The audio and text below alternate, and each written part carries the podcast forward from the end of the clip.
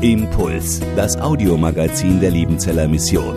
Predigten, Veranstaltungen und Specials weltweit am Leben dran. Impuls zum Nach- und Weiterdenken.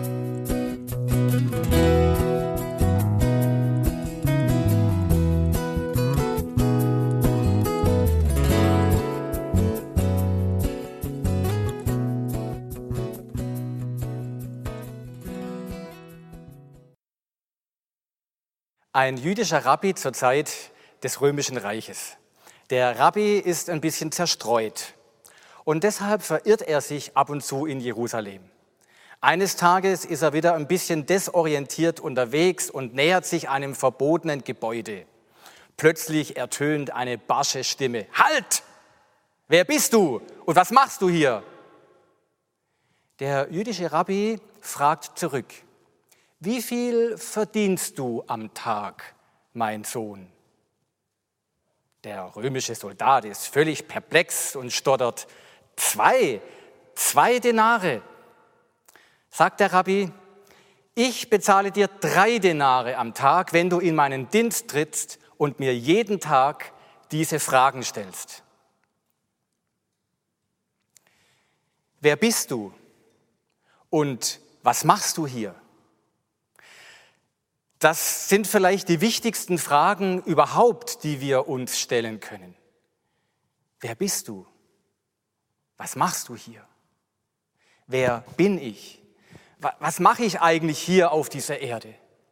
Es gibt Zeiten, in denen wir uns diese Frage häufiger und in denen wir uns diese Frage sehr intensiv stellen. Aber die meiste Zeit unseres Lebens sind diese Fragen verdeckt durch Alltagsroutine, durch Geschäftigkeit. Aber selbst wenn wir versuchen, einmal diese Frage nach unserer Identität zu beantworten, wie machen wir das eigentlich? Nun, ich würde, wenn du mich jetzt fragen würdest, wer bist du und was machst du hier, würde ich einfach meine Biografie erzählen. Ich könnte zum Beispiel sagen, ich bin der Christoph Schroth, ich bin 53 Jahre alt, ich bin aufgewachsen in Mühlhausen an der Enz, ich hatte noch drei Geschwister, meine Eltern hießen Karl und Gisela und so weiter und so weiter und so weiter. Ich könnte erzählen, stundenlang. Und wenn ich dann vielleicht nach fünf Stunden müde wäre, hätte ich immer noch nicht das Gefühl, dass ich diese Frage im tiefsten beantwortet hätte. Wir erzählen unsere Geschichten, wir erzählen unser Leben, wir tragen Fakten und Daten zusammen über unser Leben und behaupten, dass das unser Leben, dass das unsere Identität sei. Aber eigentlich reden und erzählen wir um ein großes Geheimnis, um ein großes Rätsel herum, das wir niemals ganz zu packen bekommen und das wir niemals lösen werden wer bin ich eigentlich? Es gibt Schriftsteller, die von sich behauptet haben, dass sie ihr ganzes Leben lang mit all ihren Romanen und mit all ihren Gedichten versucht haben, sich diesem Geheimnis, sich diesem Rätsel anzunähern, mit all ihren Romanfiguren, die sie erfunden haben und in denen sie sich wiedergespiegelt haben. Und sie sagen, ich habe mich nicht gefunden. Wer bist du?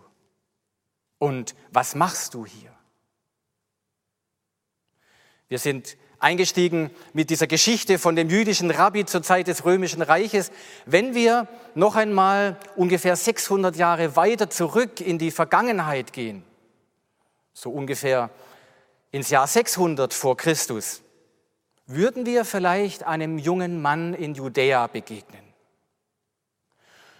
Und wenn wir diesem jungen Mann die Frage stellen würden, wer bist du und was machst du hier, hätte er vielleicht so geantwortet. Ich bin Jeremia. Ich bin der Sohn des Hilkia. Mein Vater ist ein Priester und ich werde auch ein Priester sein. Das ist so bei uns. Wenn der Vater Priester ist, wird auch der Sohn Priester. Wir leben in Anatot im Lande Benjamin. Unser König heißt Josia, aber es sind sehr unruhige politische Zeiten. Es geht drunter und drüber. Die babylonische Großmacht hat schon ein paar Mal versucht, uns einzukassieren. Und ich glaube, es wird nicht mehr lange dauern, bis das tatsächlich der Fall sein wird. So oder ähnlich hätte Jeremia vielleicht geantwortet auf diese Frage, wer bist du und was machst du hier? Aber eines Tages platzt Gott völlig unangemeldet, völlig überraschend in das Leben des Jeremia hinein. Und Gott stellt keine Fragen. Er gibt Jeremia vier Antworten. Vier Antworten auf diese Frage, wer bist du eigentlich und was machst du hier? Gott beantwortet für Jeremia diese Fragen und er sagt ihm Folgendes. Und das ist unser Predigtext für den heutigen Morgen. Der steht in Buch Jeremia, Kapitel 1, Vers 4 und 5. Ich lese nach der Elberfelder Übersetzung. Und das Wort des Herrn geschah zu mir so. Ehe ich dich im Mutterschoß bildete, habe ich dich erkannt. Und ehe du aus dem Mutterleib hervorkamst, habe ich dich geheiligt. Zum Propheten für die Nationen habe ich dich eingesetzt. Weil der Text so schön kurz und so prägnant ist, lese ich ihn gerade noch mal vor, dann haben wir ihn dichter und präziser vor unserem inneren Auge. Jeremia 1, Vers 4 und 5. Und das Wort des Herrn geschah zu mir so. Ehe ich dich im Mutterschoß bildete, habe ich dich erkannt. Und ehe du aus dem Mutterleib hervorkamst, habe ich dich geheiligt. Zum Propheten für die Nationen habe ich dich eingesetzt. Ich habe schon gesagt, dass Gott dem Jeremia hier vier Antworten gibt auf diese Fragen. Vier Antworten. Und die erste Antwort, die erste Aussage, die wir ein bisschen näher anschauen möchten, lautet, ich habe dich geschaffen. Ich habe dich geschaffen. Eigentlich steht hier sogar etwas präziser, ich habe dich im Mutterleib gebildet, geformt. Der Mutterleib war in der Antike ein großes Geheimnis. Irgendwie konnte man da nicht durchgucken. Da, da ist etwas entstanden, das man sich nicht erklären konnte. Irgendwann hatte die Frau keine Periode mehr und ein paar Monate später fängt es da plötzlich an zu strampeln und wieder ein paar Wochen später kommt da plötzlich ein neuer Mensch zur Welt. Was ist da passiert? Was für ein Wunder, was für ein Geheimnis. Nun, wir heute im 21. Jahrhundert haben etwas mehr Möglichkeiten, so ein bisschen in den Mutterleib hineinzuschauen. Bevor meine Frau schwanger wurde, haben wir uns so ein Bildband gekauft und da konnte man dreidimensional Bilder aus dem Mutterleib sehen. Unglaublich, faszinierend. Da ist man sprachlos vor dem, was da geschieht. Aber auch selbst wenn wir heute Embryonen fotografieren können, ist das Wunder des Lebens für uns immer noch genauso unerklärbar wie damals zur Zeit des Jeremia. Und Gott sagt zu Jeremia, ich habe dich im Mutterleib geformt, ich habe dich gebildet. Das, was für dich ein undurchdringliches Geheimnis ist, das, was für dich eine Mauer der Erkenntnislosigkeit ist, das ist mein Spezialgebiet. Dort bin ich am Werke. Dort, wo deine Erkenntnis aufhört. Dort, wo dein Blick zu Ende ist. Dort, wo deine Nachforschungen, wo dein Verstehen am Ende ist. Dort bin ich der Schöpfer. Dort bin ich am Werk. Ich habe dich im Mutterleib gebildet. Und wenn wir das versuchen für uns heute zu verstehen, dann hat das drei Konsequenzen. Drei Konsequenzen. Die erste, jeder Mensch hat eine unverlierbare Würde. Jeder Mensch. Er ist im Bilde Gottes geschaffen.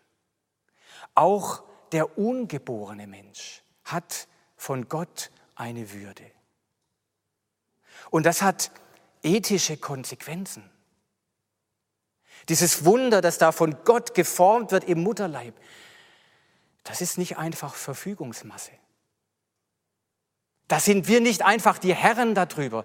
Mit diesem werdenden Leben können wir nicht einfach machen, was wir möchten. Und deshalb ist Abtreibung nicht einfach eine Option für uns, sondern höchstens in schwierigen Konfliktlagen eine Situation, der wir uns dann in Not stellen müssen. Aber das ist nicht die Regel, das ist keine Option für uns. Die erste Konsequenz, jeder Mensch, auch der ungeborene Mensch, hat eine unverlierbare Würde. Die zweite Konsequenz aus der Tatsache, dass Gott der Schöpfer unseres Lebens ist, jeder Mensch ist von Gott gewollt. Auch die ungewollten Menschen. Und wenn dir vielleicht deine Eltern irgendwann mal erzählt haben, eigentlich bist du ein Unfall, eigentlich solltest du gar nicht hier sein, weißt du was, Gott wollte dich. Gott hat dich geschaffen. Und auch die Kinder, von denen die Eltern sagen, du bist ein Unglück, sind Glückskinder, weil Gott sie gewollt und geschaffen hat. Das ist die zweite Konsequenz aus der Tatsache, dass Gott unser Schöpfer ist. Und die dritte Tatsache, jeder Mensch, jeder Mensch ist von Gott geschaffen. Auch die Menschen, die vielleicht mit einer Krankheit oder mit einer Behinderung auf die Welt gekommen sind. Vielleicht ist das in deinem Leben eine tiefe Wunde. Du schaust auf andere Menschen, die deiner Meinung nach besser dran sind. Du vergleichst dich. Und Gott sagt dir heute Morgen, ich habe dich geschaffen. Gott schafft nicht nur die Erfolgreichen, die Schönen, die Starken, die Gesunden. Gott hat auch dich geschaffen. Ja, Gott betätigt sich als Schöpfer in einer Welt, die tief gezeichnet ist von der Sünde, vom Fall.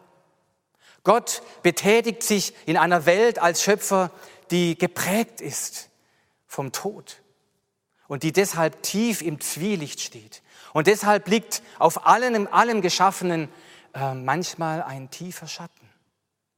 Aber das ändert nichts an der Tatsache, dass Gott dir zusagt, ich habe dich geschaffen. Ich habe dich gewollt. Das ist also jetzt die erste Antwort, die Gott dem Jeremia auf diese Frage gibt, wer bist du und was machst du hier? Ich habe dich geschaffen. Ich bin von Gott geschaffen. Gott sagt dem Jeremia aber noch etwas. Zweiter Punkt. Ich habe dich erkannt. Und ich übersetze das mal mit, ich habe dich geliebt. Denn dieses Wort erkennen, das ist ein biblisches Wort mit einer ganz bestimmten Bedeutung. Das ist ganz anders, als wir, wir das heute benutzen im alltäglichen Sprachgebrauch. Wir können ja manchmal einem Freund äh, begegnen und sagen, hallo du, ich habe dich gestern in der Stadt gesehen, ich bin an dir vorbeigelaufen, aber du hast mich nicht erkannt das meint etwas ganz anderes. Wenn Gott hier dem Jeremia sagt, ich habe dich erkannt, dann meint er damit eigentlich, ich habe dich im tiefsten deines Wesens wahrgenommen und bejaht.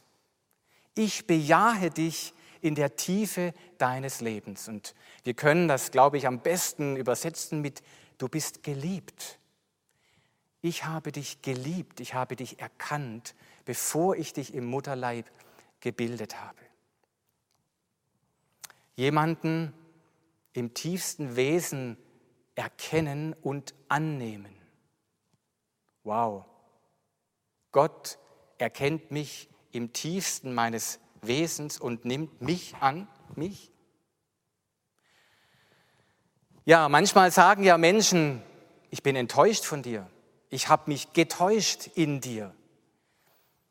Ehepartner enttäuschen sich gegenseitig, Eltern enttäuschen ihre Kinder oder Kinder enttäuschen ihre Eltern, aber Gott sagt uns, du kannst mich nicht enttäuschen. Ich habe dich, bevor ich dich im Mutterleib gebildet habe, habe ich dich im tiefsten deines Wesens wahrgenommen und habe dich bejaht. Du kannst mich nicht enttäuschen. Ich habe dich erkannt. Ich habe dich schon angenommen, bevor du irgendetwas tun oder lassen konntest. In meiner Kindheit war ich so das, eine Zeit lang zumindest das brave, angepasste Kind. Ich habe so gedacht, wenn ich fleißig bin und liebenswürdig und gute Noten schreibe in der Schule, dann bin ich geliebt, dann werde ich gemocht von meinen Eltern, von meiner Umgebung. Und ich habe das auch Gott gegenüber so gelebt.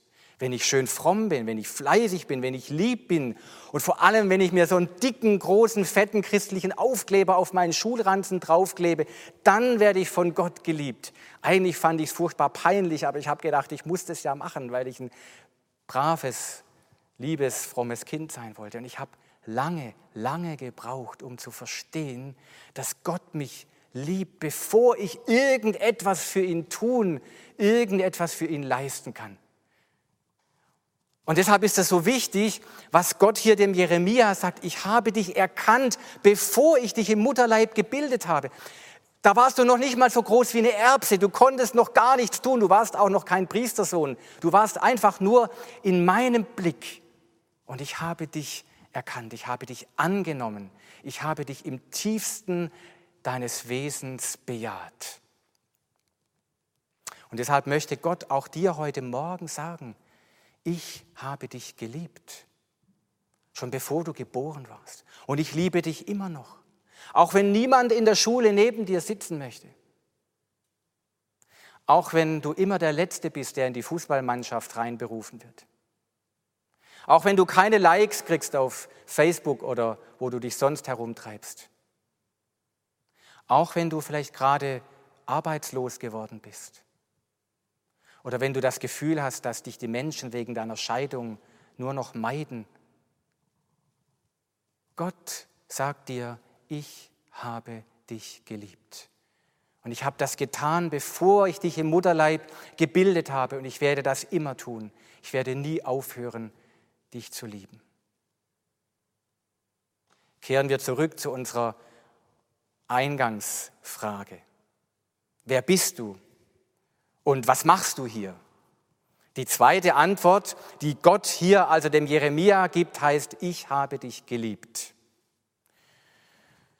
Gott ist noch nicht zu Ende. Er fährt fort und sagt einen dritten Punkt zu Jeremia.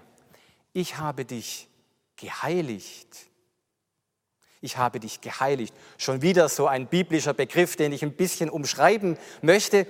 Heiligen heißt im biblischen Sprachgebrauch nichts anderes als brauchbar machen für Gott, brauchbar machen für einen bestimmten Zweck. Lasst mich das mal in eine Bilderwelt übersetzen, die uns vielleicht etwas geläufiger ist, die ihr wahrscheinlich auch kennt. Stellt euch ein Klavier vor, ein Flügel, der ziemlich zerstört ist, heruntergewirtschaftet ist. Und Gott sagt, so seid ihr Menschen. Ihr seid zerbrochen. Da ist nichts mehr am richtigen Ort. Die Seiten sind zerrissen. Ihr seid völlig unbrauchbar. Da hat sich jemand Zerstörerisches ausgetobt an euch. So seid ihr nicht brauchbar. aber ich liebe euch. Und ich möchte auf euch, mit euch spielen. Ich möchte euch zum Klingen bringen. Und deshalb sendet Gott seinen Sohn, Jesus Christus. Und er stirbt am Kreuz stellvertretend für den ganzen Mist, für die ganze Schuld, für die ganze Zerstörung, die sich in unserem Leben breit gemacht hat, für all das in unserem Leben, was nicht Gottes Willen entspricht. Er stirbt für uns. Und auf diese Weise fängt Gott an, diesen Flügel wieder zu reparieren. Der Resonanzboden wird wiederhergestellt. Neue Seiten werden eingezogen. Die Hämmerchen werden instand gesetzt. Das Pedal wird erneuert. Und am Schluss, wenn der Flügel wieder richtig hergerichtet ist, sagt Gott, jetzt muss ich den Flügel noch stimmen. Denn auf einem verstimmten Flügel kann man nicht spielen. Und, und wisst ihr, das meint Heiligen, des Musikinstruments stimmen, sodass man drauf spielen kann so auf 442 Hertz wiederbringen, dass wenn man da drauf spielt, dass es gut klingt. Das meint Heiligen. Das Instrument stimmen, dass es eine Freude ist zuzuhören. Und äh, Gott sagt zu Jeremia, ich habe dich geheiligt. Ich möchte dich brauchbar machen für meinen Dienst. In dem Text, den ich vorgelesen habe, passiert es äh, so, dass Gott sogar den Mund von Jeremia berührt, damit er richtig reden kann für Gott. In der Berufungsgeschichte von Jesaja ist es sogar so, dass Gott mit einer glühenden Kohle seinen Mund berührt. Heiligen heißt brauchbar machen. Und das, das tut Gott auch in meinem Leben und in deinem Leben. Das tut er durch sein Wort. Das tut er durch andere Christen. Das tut er dann, wenn wir die Bibel lesen, wenn wir im Gebet äh, mit ihm sind, dass er uns zu uns spricht, dass er uns korrigiert, dass er uns ermutigt, dass er uns ermahnt, dass er uns motiviert. Gott möchte uns jeden Tag wieder in Stimmung, in die rechte Stimmung bringen, weil wir so oft verstimmt sind und nicht brauchbar sind für ihn.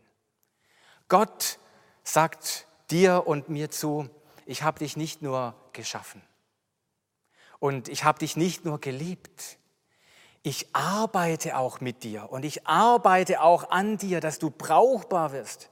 Das ist zwar manchmal nicht ganz angenehm, aber das muss sein, weil die Melodie deines Lebens und die Melodie meines Auftrages soll durch dich in dieser Welt erklingen. Das ist also jetzt die dritte Antwort, die Gott in das Leben von Jeremia hineinspricht. Erste Antwort war, ich habe dich geschaffen. Zweite Antwort war, ich habe dich geliebt. Dritte Antwort war, ich habe dich geheiligt. Und jetzt noch die vierte Antwort. Ich habe dich berufen. Gott sagt hier zu Jeremia, ich habe dich zum Propheten eingesetzt, sogar für die Nationen. Ich kann mir vorstellen, dass der Jeremia da ziemlich erschrocken ist, er war noch jung und er sagt es auch Gott. Und Gott sagt, sage nicht, ich bin zu jung, sondern wenn ich dich geschaffen, geliebt und geheiligt habe, dann bist du auch brauchbar. Und dann geh und tu und mach das, wozu ich dich berufen habe. Vielleicht sagst du jetzt auch heute Morgen, ja, ich bin kein Prophet und ich bin auch nicht Jeremia. Das stimmt. Das muss auch gar nicht sein. Ich bin auch nicht Jeremia. Es kommt darauf an, dass ich Christoph Schroth bin, dass ich das bin, was Gott in mich hineingelegt hat. Und jeder von uns kann an seinem Ort in dieser Welt einen unverwechselbaren Platz einnehmen. Eine Melodie zum Klingen bringen, die nur wir durch Gottes Hilfe zum Klingen bringen können. Wir sind berufen, in dieser Welt ein Botschafter der Liebe Gottes zu sein. Und das kann ich machen, wo ich bin. Ja, Gott sagt zu mir und zu dir heute Morgen, ich habe dich berufen, dort, wo du bist, in deiner Klasse, am Arbeitsplatz, in deiner Nachbarschaft. Du kannst ein kleines bisschen von meiner Liebe weitererzählen.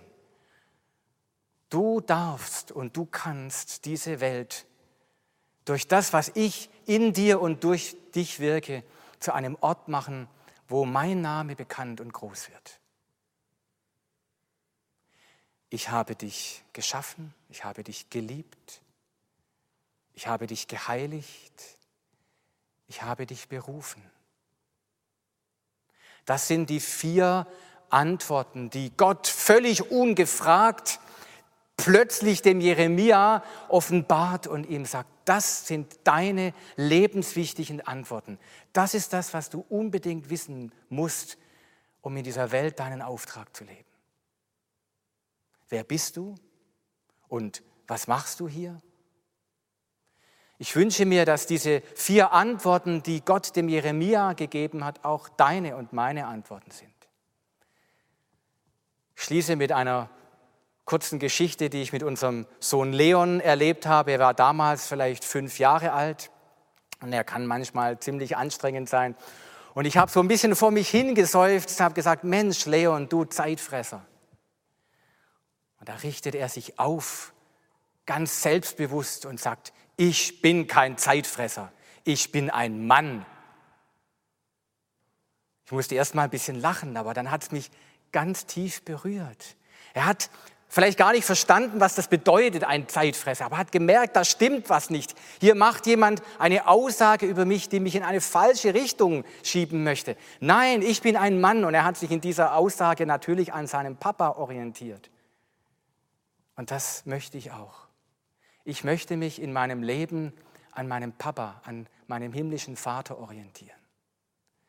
Und ich möchte das mir von ihm heute Morgen ganz neu sagen lassen. Es gibt so viele Menschen, die verkehrte, krude, falsche, deprimierende Botschaften in mein Leben und in dein Leben hereinsprechen. Du bist nichts, du bist klein, du bist dumm, du bist wertlos, du bist hässlich, was auch immer.